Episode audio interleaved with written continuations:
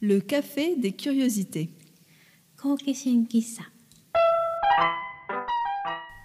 Bienvenue au café des curiosités. Le café où l'on fait parler des objets. Avant de commencer l'émission, je voudrais vous informer que je suis en congé maternité pour quelques mois. Hmm. Le podcast s'arrête pas pour autant. Non, bien sûr, des invités vont venir nous parler de sujets qui leur tiennent à cœur.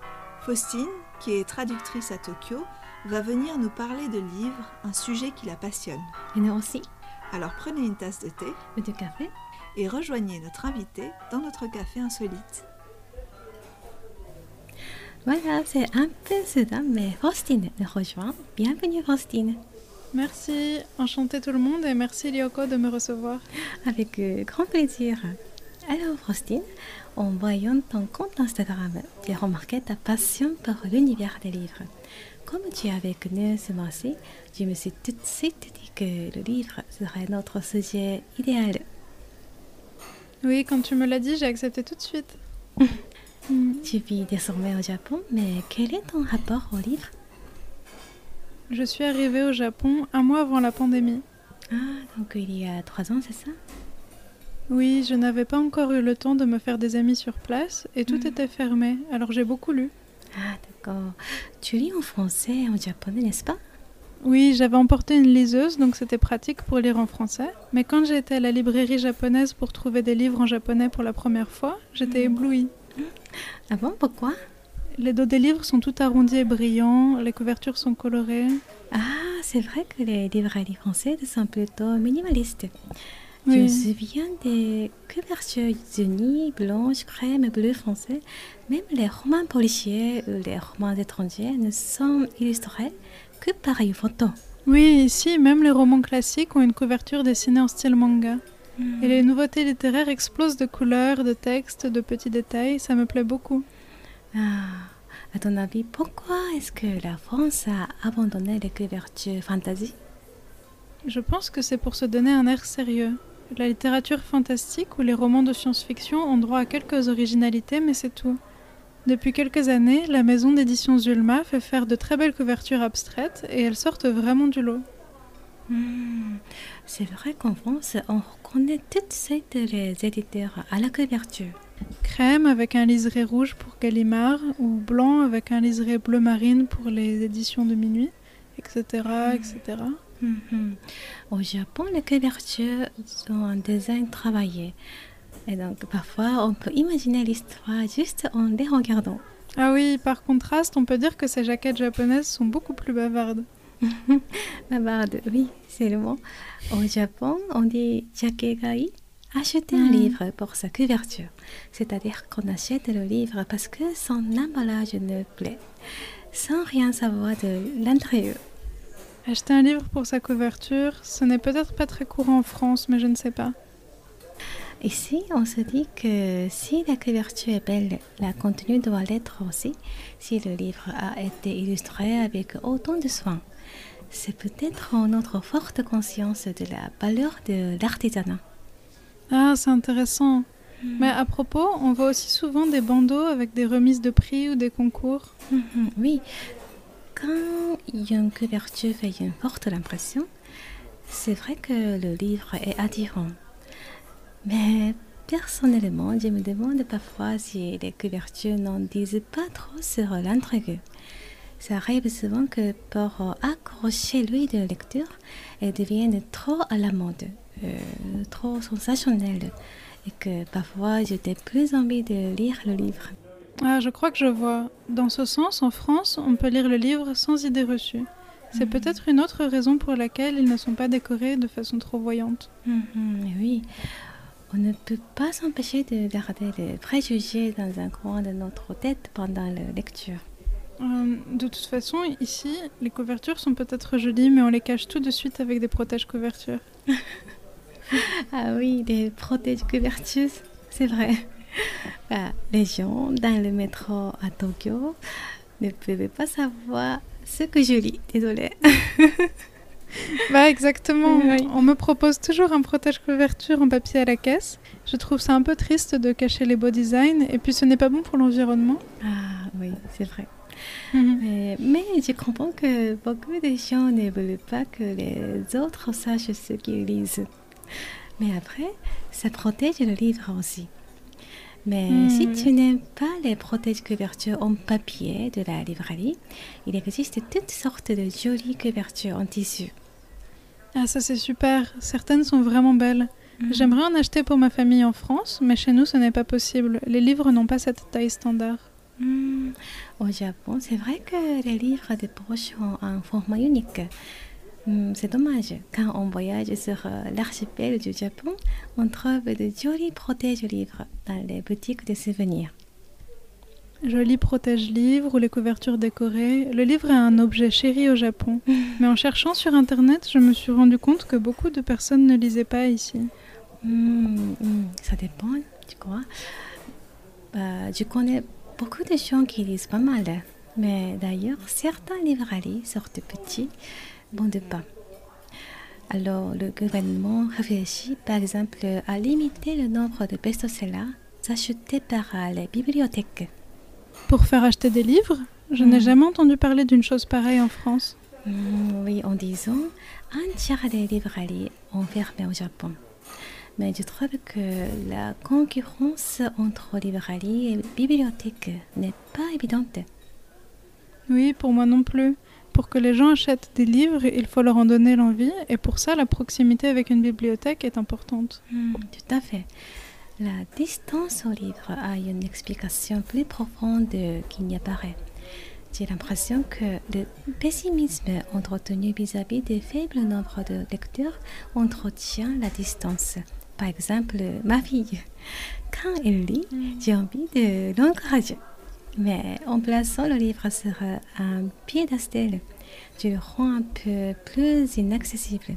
Hmm, tu as raison. En France aussi, nous pensons que lire donne un air intelligent et raffiné. Même ceux qui ne lisent pas beaucoup ont une étagère remplie de livres. Cela donne un air de prestige à une pièce. Hmm. Mais même si je ne les lise pas, Et oui, comme une décoration. ah, décoration, tu vois. Je pense que voir les étagères de livres de quelqu'un, c'est révélateur d'une partie de son être? Je me demande à quoi ressemblent les tiennes? Oh là là J'ai de jolies étagères dans mon salon, mais elles sont petites, alors je n'ai pas pu y poser beaucoup de livres. Ils sont tous dans mes cartons et je possède assez peu de livres au Japon. Si tu voyais mes étagères, tu penserais que je ne m'y intéresse pas du tout. Aujourd'hui, je voulais aussi parler des mangas et des bandes dessinées. Ah, bonne idée. Oui, et d'ailleurs, c'est assez précis, mais je connais beaucoup de Français qui ont des bandes dessinées jusqu'aux toilettes. Mhm. Ah oui? Ce n'est pas très hygiénique, mais Non. au Japon aussi. J'imagine qu'il y a pas mal de personnes qui lisent des mangas aux toilettes. Ah bon? Je ne pensais pas que les Japonais aussi avaient cette habitude.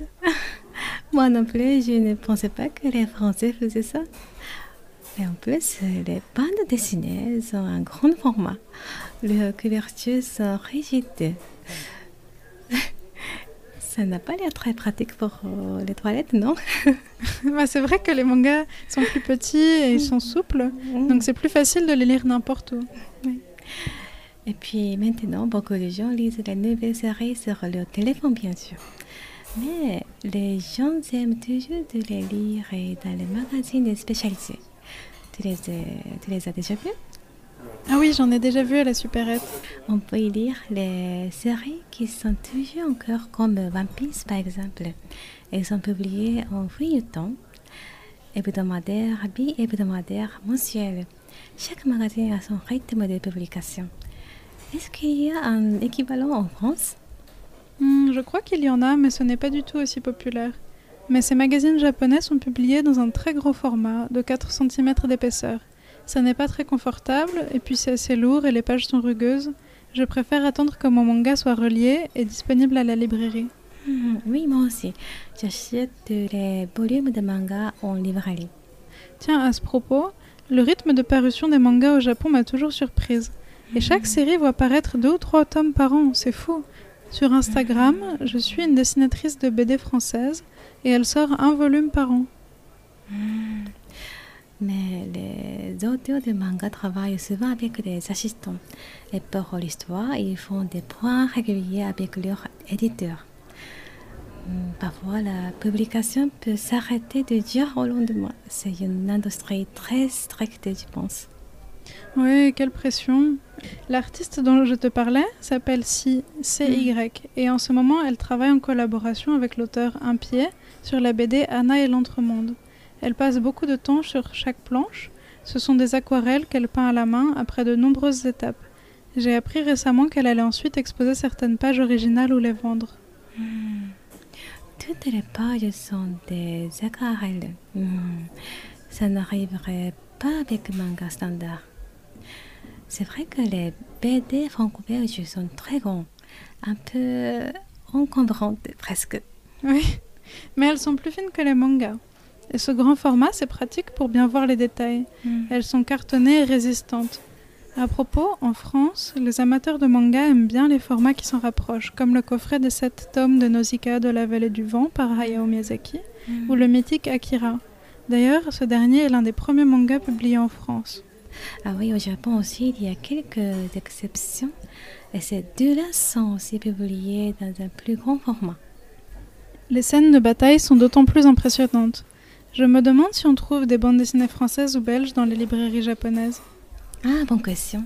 Le coin littérature étrangère est de toute façon très réduit en général, surtout pour euh, la fiction. Mais on peut quand même trouver des bandes dessinées européennes. Par exemple, la librairie Maison Petit Renard à Itabashi. Ah, c'est vrai, j'ai vu en ligne que la bande dessinée de Riyad Satouf, l'arabe du futur, était traduite en japonais et qu'elle avait même reçu un prix. Ce qui est drôle, c'est qu'elle est en noir et blanc, donc assez proche d'un manga. Hmm. D'ailleurs, Persepolis de Marjane Satrapi a aussi été traduite en japonais. La couverture est monochrome et décorée, vraiment belle. Bah, justement, je viens de terminer les culottés de Pénélope Bagieux. Ah, ça t'a plu? Oui, il y avait peu de pages et de cases, mais la fluidité du dessin donne l'impression de voir le ton s'écouler au travers des cases. Ah oui, maintenant il arrive que les cases de la BD disparaissent presque. J'ai l'impression que ça se fait de plus en plus. Les créateurs sortent de plus en plus du cadre, si tu me permets le jeu de mots. Ah, D'accord. Mais au contraire, dans les mangas, les cases ont beaucoup d'importance. Elles donnent du rythme à l'histoire et mettent en valeur les sentiments des personnages et les événements.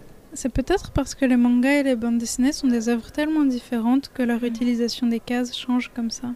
Oui, toutes ces différences, c'est vraiment intéressant, n'est-ce pas?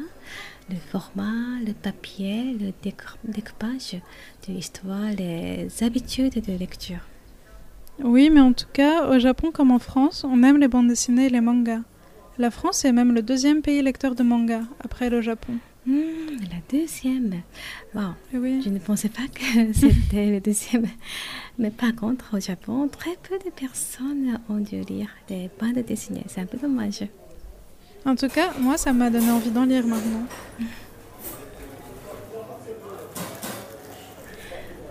L'épisode d'aujourd'hui est terminé. La prochaine fois, que dis-tu d'aller acheter un livre, euh, de passer un moment au café librairie? Ah, super Il y a des lieux incroyables pour lire au Japon. Hmm. Je me demande où nos auditeurs lisent leurs livres. Est-ce que vous avez une préférence? Ce sera le sujet de notre prochain épisode.